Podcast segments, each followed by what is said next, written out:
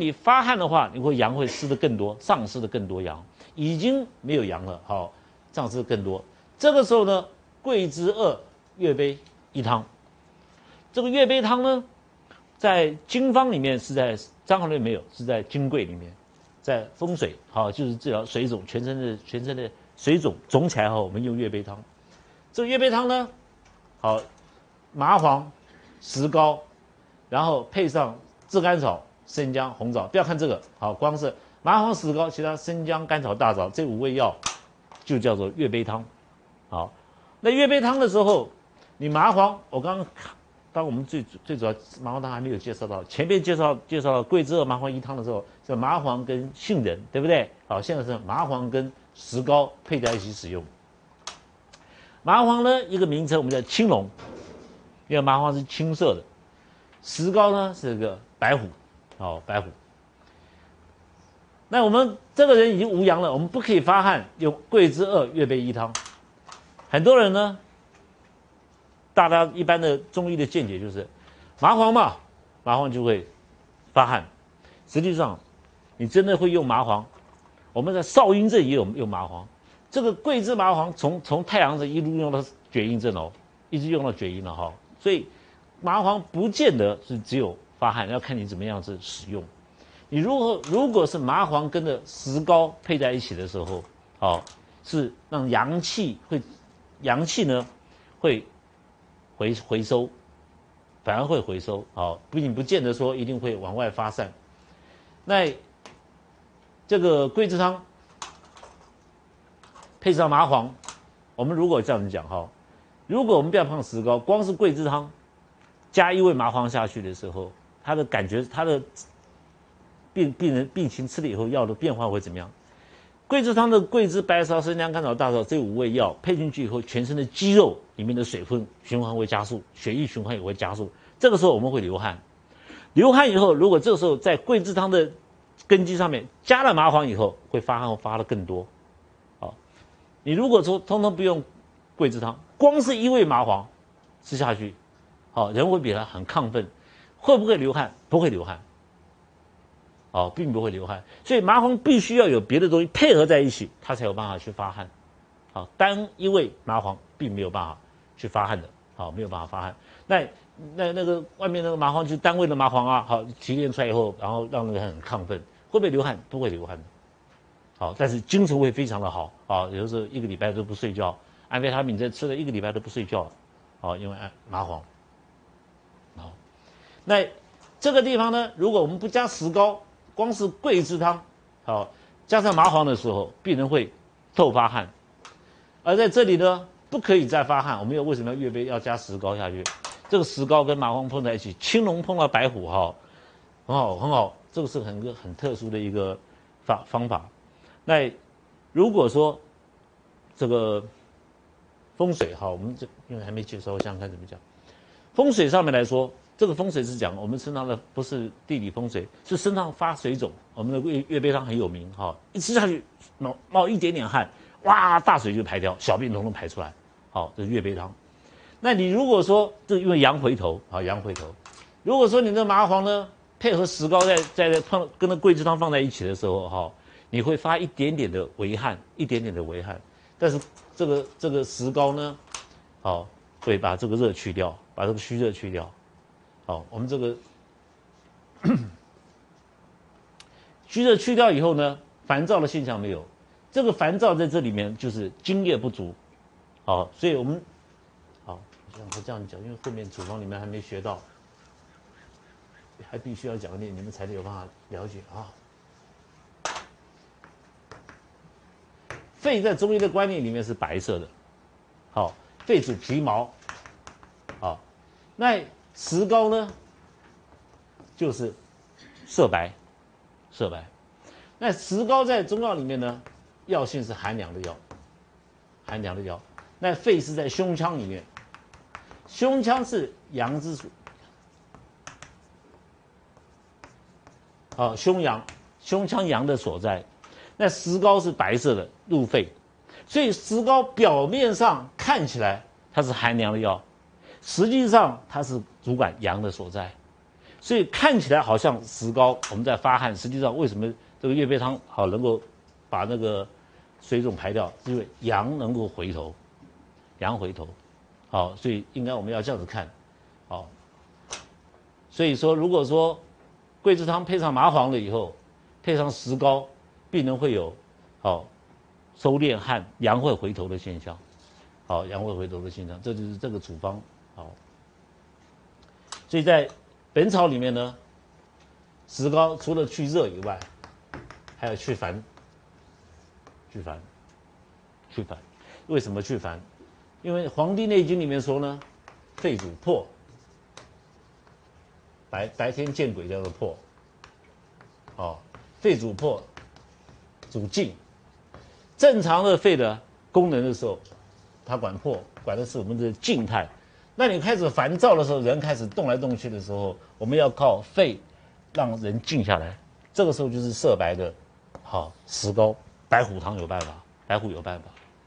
所以说，这里会用到烦躁的原因，就是要用靠石膏，好把阳让他的胸阳回头，好这样子解释比较让你们比较了解，因为你们后面这边我后面没有学到哈，我这里先提前先告诉你。那这七味药呢，放在一起煮，好，煮下去以后呢，这个这个，好也是一样，先煮麻黄，好，只要麻黄出现的时候，通通先煮麻黄，好。诸位看这里哈，石膏二十四株，但是这这里株呢是一个单位，也是个单位，一般我我我在临床上用石膏的话，大部分都是以一开开手起手就是一两来计，好一两来计，那都是用棉来包裹，好棉来包裹。所以很多人不了解，说以为石膏是只是去热，好，实际上石膏可以炼阳，好把阳收敛起来，好，尤其是指肺的，好肺的。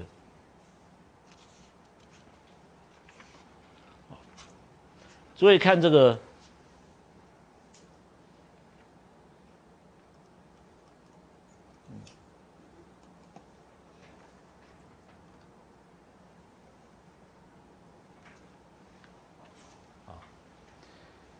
这个三十一条，如果说你吃了桂枝汤，哦，或者是在病人有便秘的现象，你又攻下了，吃完以后呢，还是有肠痛，还是有这种现象，哦，而且呢，小便不利，哦，心下满，心下呢指的是。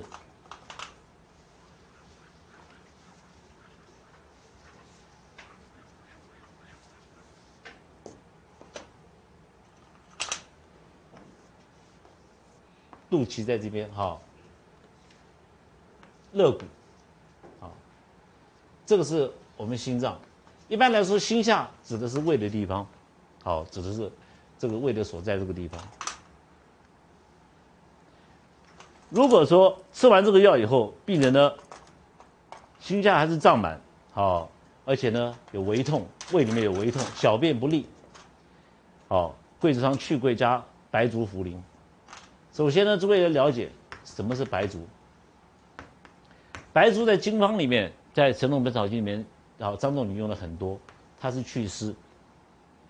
辩证的时候，我们为什么要知道是啊？这个老师这个人是风寒湿，哦，因为我们知道这个有风有寒有湿的时候，我们知道哎，有加入祛湿的药、祛寒的药、祛风的药和在一起的时候，就风寒湿就可以一起同时把它治好。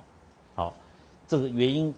好，我们为什么要知道这个有湿的原因，就在帮助我们处方上面。这个症状就是病人本身就有中湿，啊，中焦湿。平常呢，肠胃里面湿热就湿比较盛的人，你如果说桂枝汤下去以后，你发汗发掉了，肠胃里面因为比较粘稠，比较湿，那个津液比较多，好，这个时候呢，好，肚子里面还会胃痛，因为你动到这个湿了，好，动到这个湿。这都是服桂枝汤的一种辩证。那我们如何知道这个人素好平素呢？就有平常就湿很盛的人，舌苔，舌苔拿出来看的时候，舌苔的苔很厚，好，我们就知道他湿很盛。还有肚子比较大一点，也是湿比较盛。大便比较粘稠一点，也是湿比较盛，哦，湿比较盛。那遇到中焦有湿热的人的时候，你桂枝汤下去的时候，没有没有办法利用这个桂枝汤的发表的药把病完全去掉，就会产生这种现象，哦，心下痞，哦，胃痛，小便不利。那白术加进去是祛湿，为什么要加茯苓呢？啊，茯苓是把这个湿从小便倒掉，好茯所以茯苓呢能够利水，好，所以祛湿跟利水的药两个加在一起，才有办法把这个湿从好小便倒掉，好，那因为在中焦下去以后呢，如果胃有痛的时候，我们要把桂枝拿掉，桂枝啊，桂枝对胃比较不好，好，我们就把胃拿掉。哦，把桂枝拿掉，因为胃里面胃痛、心下有痛，把桂枝汤里面的桂枝拿掉以后，加了茯苓跟白术，哦，就可以，哦，这个把这个症状同时去掉。所以如果病人有人来告诉你，吃了老师你啊吃了你的那个医生你的药以后哈，胃很难过，好小便呢滴滴答答，小便就不是很顺利。这个时候我们知道，哎呀，这个人有湿了。这个时候，好，我给你换个方子，把桂枝拿出来，只有开白芍，好，加茯苓、白术就可以了。啊，这个字是错误的，哈，要删改一下。好，那我们用到白术跟茯苓的时候，注意看，白术跟茯苓是不是等量？等量在用。好，那一般来说，你如果是三两，把它换成三钱，这倒无所谓，哈，三两，好，把它换成三钱。正常我前面讲过是二点多钱，好，二点多钱，你用三钱就可以。那这个哦，八碗水煮成三碗，好，那每次吃一碗，小便利则愈。因为你前面已经桂枝汤吃了，表已经去掉了，但是中间还有湿在那边产生，所以有些病并没有完全去掉。这个时候我们再换一个方子给他，好。所以讲到三十一条，诸位就知道什么时候我们要把白芍拿掉，什么时候把桂枝拿掉。这就是要把桂枝拿掉的时候，因为胃里面不舒服，心下满，好，胃里面不舒服，好，那。白芍拿掉是有胸满的时候，我们要把白芍抽掉。好，这个是桂枝和白芍的好加减。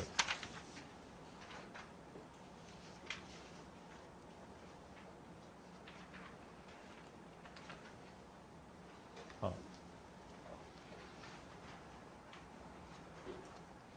这个地方呢，这个条变呢，哦，伤寒脉浮，自汗出，小便数。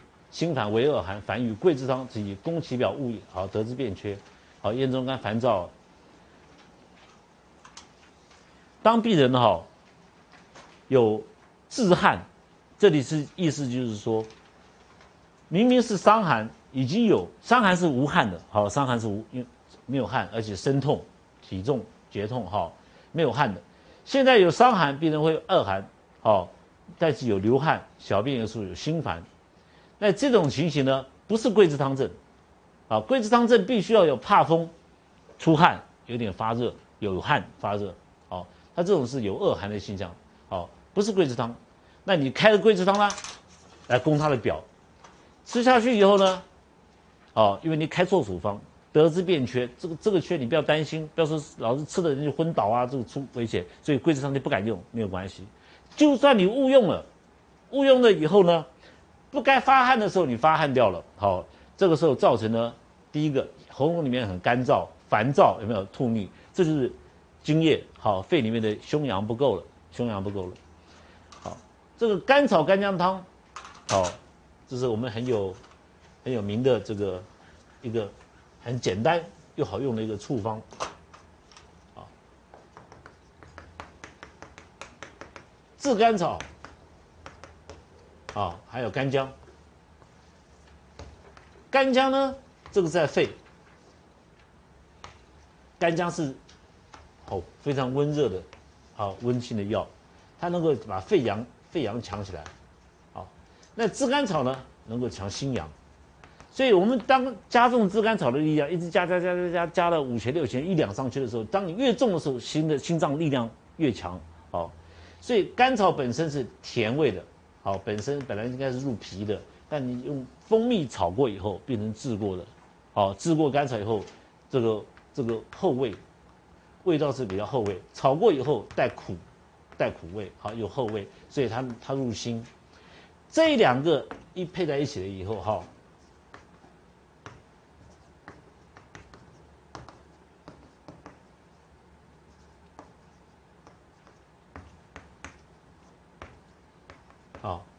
强心跟强肺，脾脏在中间。好，所以我们在《烂经》里面，我们常介绍的时候，泻南补北。我们在治疗好泻南补北的时候一样。当我们在强心和强肺的时候，脾脏的功能会强起来。好，所以甘草干姜汤是一个救逆的状况。好，救逆的状况是专门施用在这个误给桂枝汤产生误汗了以后，哈，病人呢会有喉喉咙里面干，就是。肺里面的津液不够了，烦躁，好吐逆的现象，这个时候呢，我们就用好这个甘草干姜汤。沾雨呢，哈脚挛急抽筋有没有？脚抽筋起来都是津液不够，因为你发汗发太过了，好。那甘草干姜汤是阳药，当心肺的阳好一受到干姜跟干炙甘草的时候，阳会恢复，好会恢复过来。如果恢复过来以后，这个绝症，比如说喉咙干啊烦躁啊，脚抽筋啊什么，好就没有了啊，那就好了嘛。好，那脚温者，如果更做少老甘草汤与之，好脚得生，胃气不和沾瘀者，少以调味承气汤。好，这里诸位讲到一个健康的标准，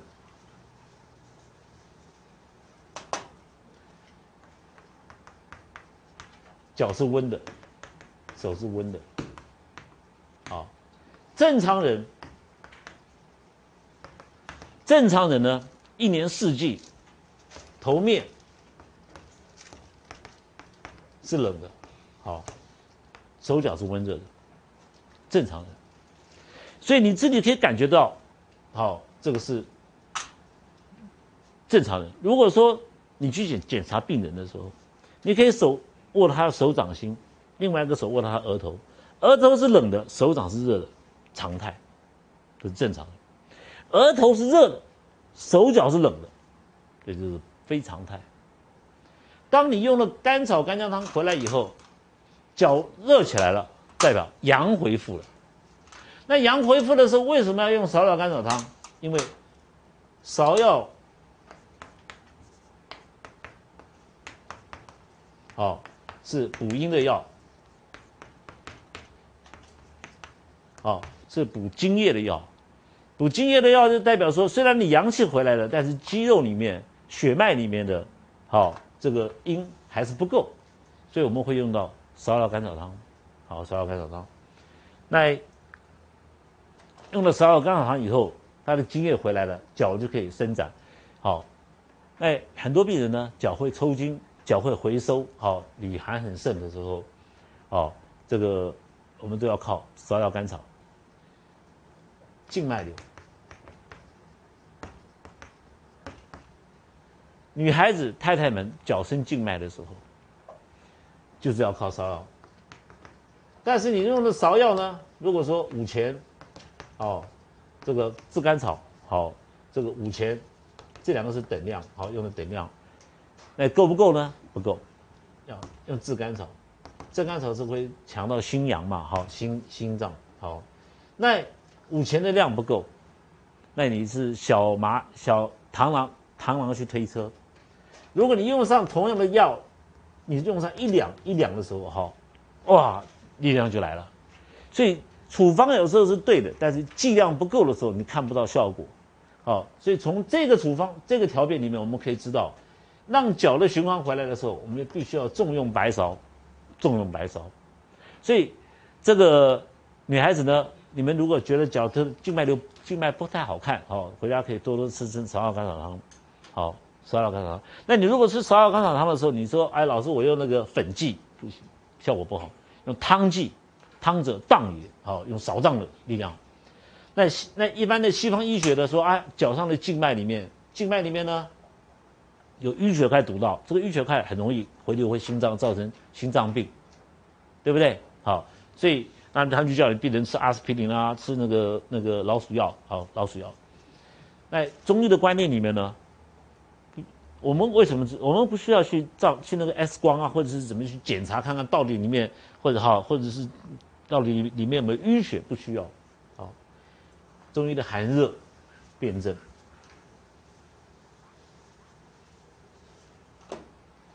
你看中医的寒热，好两个字，你看厉不厉害？我们心脏在这边，到脚，到两个脚。好，现在是 common sense 的，脚离心脏最远的，有没有人反对？没有人反对。那当心脏有问题的时候，第有问题的时候，第一个出现就是在脚上面。出阵的时候，好，初起的时候，所以心脏有问题的时候，第一个脚是凉的、冷的，因为最远嘛。那我常常利用这个观念，我们怎么知道腿里面有没有动脉、静脉那个里里面静脉里面有没有淤血堵在里面？很简单，脚是冷冰的人，好，冷冰的人。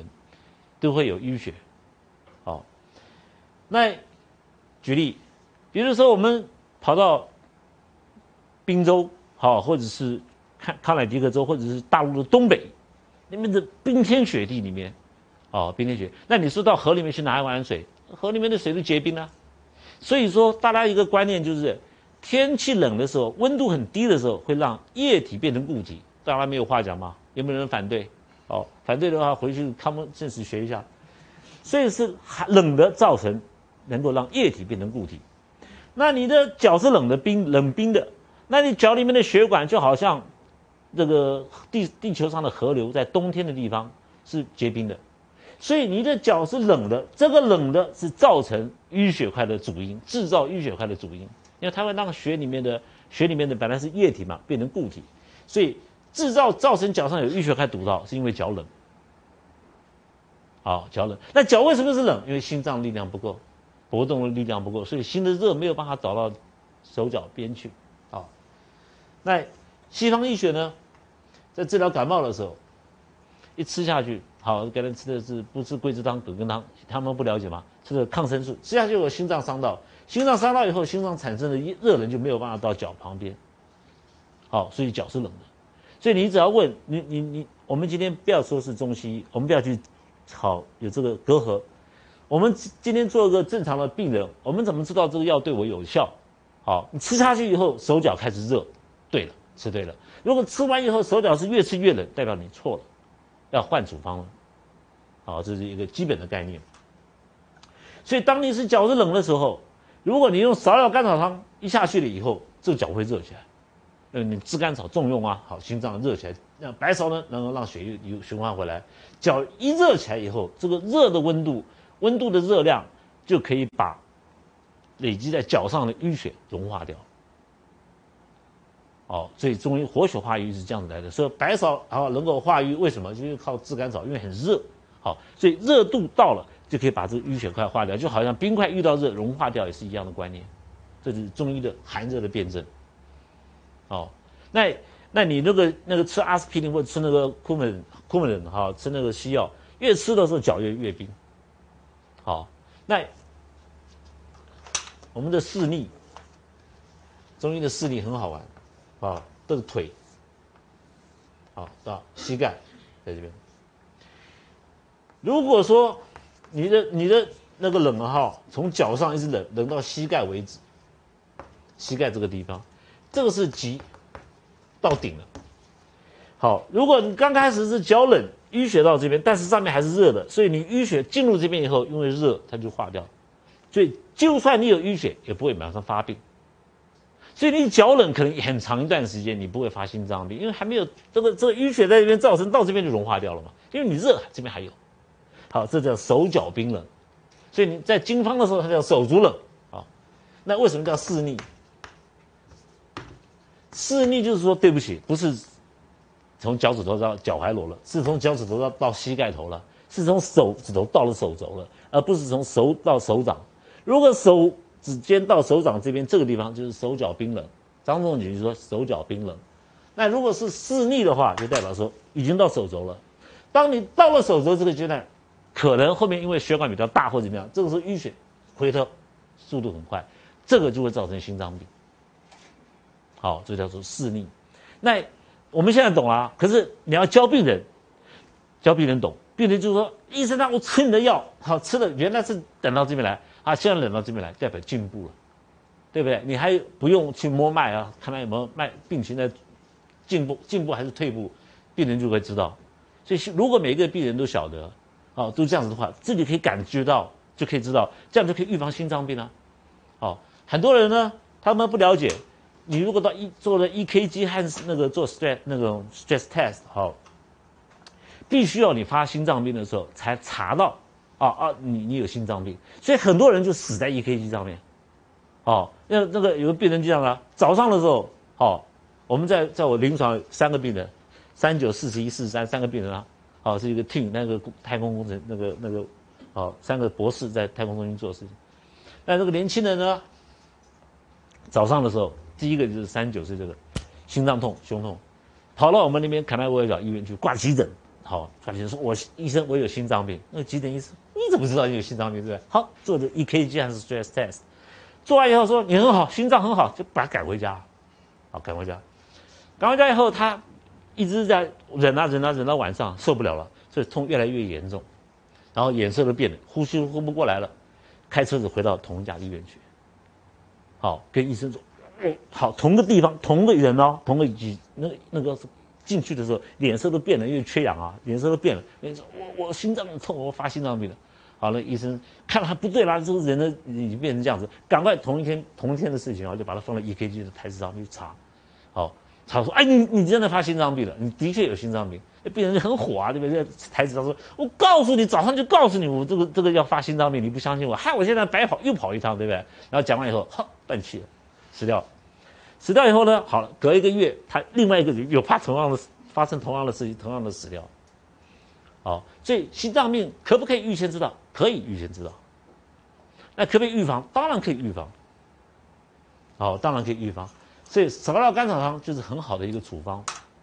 好，但你说老师，那我们再用附子可不可以？当然可以啊。后面就有芍药甘草附子汤，张仲景出来？后，那我们北北派的经方家呢，我们不会说去，哎呀，老师，我们这个活血化瘀的药很多啊。好，我们有这个这个那个那个。川三三七啊，哦，丹皮啊，投了很多的活血化瘀的药，对不对？可以把这淤血去掉。张仲景说，热就把淤血去掉了，更不需要再加其他的药。所以经方是很简单的几味药，但是效果非常的好。好，所以这就是我常常跟大家讲的：脚热的人，足温者，没有心脏病。好，没有心脏病，脚温的人。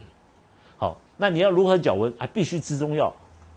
好，才会脚温。好，吃西药的脚不会温。好，西药应急非常好，所以做西医急诊非常好，还牙科。好，牙西药有必要。好，有但是急诊那因为经验太多，比中医多很多。哈。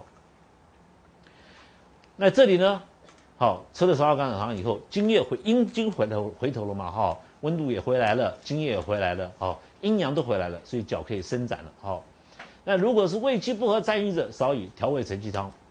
好，好，前面这边呢是发汗发太过了，误给桂枝汤了，好，就变成这样子。好，后面呢，你误给桂枝汤以后，有一种情形是少了甘草汤，一种情形呢是你误给桂枝汤了，把胃里面的津液发散掉了。胃里面津液发散掉的时候，这个人本来不该吃桂枝汤，好，结果你给他桂枝汤吃了，好。就能胃的津液，津液没了，干固掉了，好，干掉了，固掉了，因为桂枝汤在发汗啦，不应该发汗就去去发汗，好，那我们怎么知道？我们怎么知道津液没了？很简单，哦，胃气不和，胃里面很难过，同时有沾雨，因为你食物里面本来有一定的水分。结果你不该吃桂枝汤的时候，桂枝汤一下去，水分一发散掉，就食物很干，就堵在里面。好，那堵在里面的时候，堵大概堵在这一段，好，堵在这一段里面。那临床上在复诊的时候，所谓复诊，就是在腹部来按按诊的时候，我们可以看到见里下脘。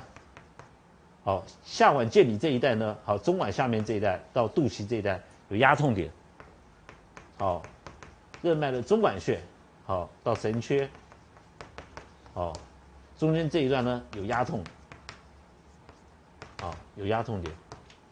那这这段有压痛点的时候，我们开的是调胃承气汤，好调胃承气。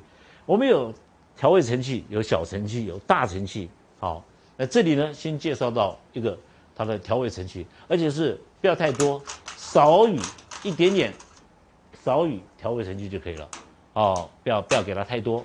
哦，我们把这个肠子里面的清一下就可以了。哦，清一下就可以了。好，那诸位看这个。